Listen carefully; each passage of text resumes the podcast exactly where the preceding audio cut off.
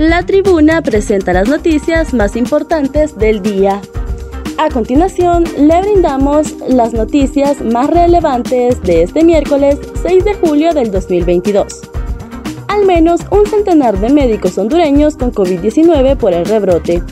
Al menos un centenar de médicos se han contagiado en los últimos días con la COVID-19 debido al rebrote de la enfermedad, según lo informaron este miércoles las fuentes sanitarias, mientras que algunas instituciones educativas están volviendo a las clases virtuales.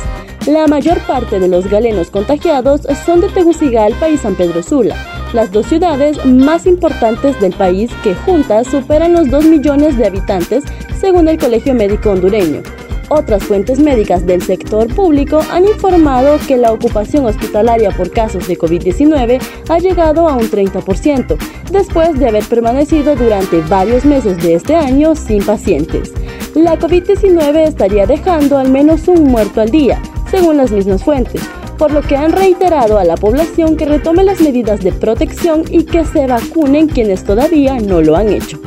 Las autoridades sanitarias calculan que de los cerca de 10 millones de habitantes que tiene Honduras, alrededor de 1.5 millones no se han aplicado ni una vacuna contra esta enfermedad, por diferentes razones, pese a que el país cuenta con suficientes fármacos el Partido Nacional no aceptará una Corte Suprema de Justicia donde Libre tenga mayoría, dice Mario Pérez.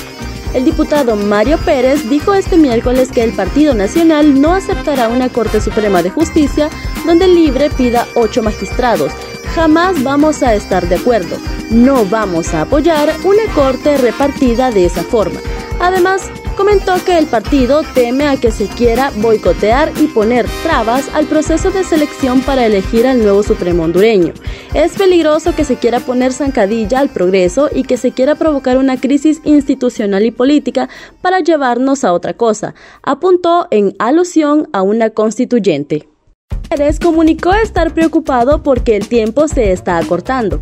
Estamos llegando al momento en el que los miembros o los órganos que integran la Junta proponente ya que deben estar siendo convocados y miramos en algunas bancadas la intención de reformar la ley o aprobar una ley en relación al funcionamiento competente. En una corte independiente no se hablaría de repartición, sino de un sistema de evaluación y de medición con capacidades y un mecanismo transparente, señaló. Desaparecen dos niñas en Talanga Francisco Morazán. Dos niñas desaparecieron desde el sábado 2 de julio en el barrio Los Carbones en el municipio de Talanga Francisco Morazán. Así lo denunciaron este miércoles sus familiares. Autoridades investigan si las menores fueron víctimas de trata de personas. Las menores de edad desaparecidas responden a los nombres de Catherine Elvir, de 15 años, y Yadira Irías, de 13 años. Marcia Cárcamo, madre de una de las menores, señaló que las menores desaparecieron desde el sábado a las 3.30 de la tarde. Ellas me dijeron que iban a arreglar unos pantalones y nunca regresaron. A ellas las miraron en la salida de Talanga, eso sabemos, expresó Cárcamo. Los familiares de las adolescentes desaparecidas compartieron el número 32895981 para quien tenga información sobre su paradero. Sin embargo, en la sección de historias del perfil de Facebook de Catherine Elvir apareció un mensaje que supuestamente ella publicó. En el mismo dice que se encuentra bien. Gobierno lanza mesas de seguridad ciudadana en Santa Bárbara. Con el propósito de reducir la incidencia criminal y brindar una mejor seguridad a todos los hondureños, se realizó el lanzamiento oficial de la Policía Comunitaria, misma que trabajará de la mano con la ciudadanía la Presidente Constitucional de la República, Iricio Maracastro Sarmiento, el secretario de Seguridad, Ramón Antonio Savillón Pineda, y el director general de la Policía Nacional, comisionado general Héctor Gustavo Sánchez Velázquez, en compañía de la ciudadanía de Santa Bárbara, realizaron este importante lanzamiento. Esta estrategia propone, recomienda y da seguimiento a los mecanismos que, que operacionalizan del servicio policial comunitario, con el que se contribuye al desarrollo de capacidades y de los distintivos niveles de gobierno y actores locales en la asunción corresponsable de la gestión local de la seguridad ciudadana. Al respecto, la Presidenta Constitucional de la República, Xiomara Castro, expresó, la cercanía es el principal activo que tiene la policía comunitaria. La instalación de las mesas de seguridad ciudadana combate la delincuencia, creando espacios articulados para la disuasión, control y combate al delito. El hambre se agrava en el mundo y hace estragos en América Latina, advierte la ONU.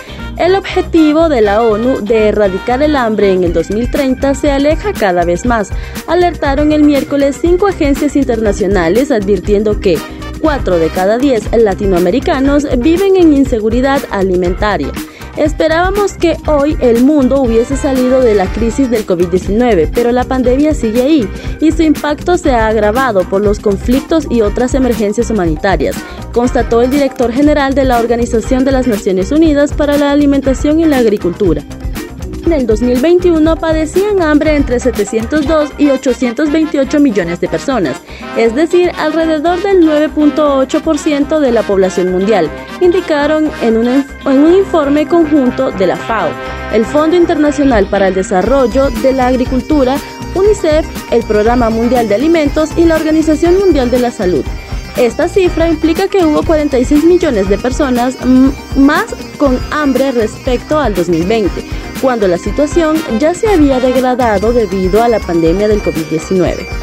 La organización apunta que 670 millones de personas seguirán sufriendo hambre al final de esta década, una cifra similar a la del 2015, cuando la comunidad internacional se fijó el objetivo de la erradicación. Para conocer más detalles ingrese a nuestra página web y síganos en redes sociales. Estas fueron las cinco noticias más importantes de hoy miércoles 6 de julio del 2022. Muchas gracias por su atención.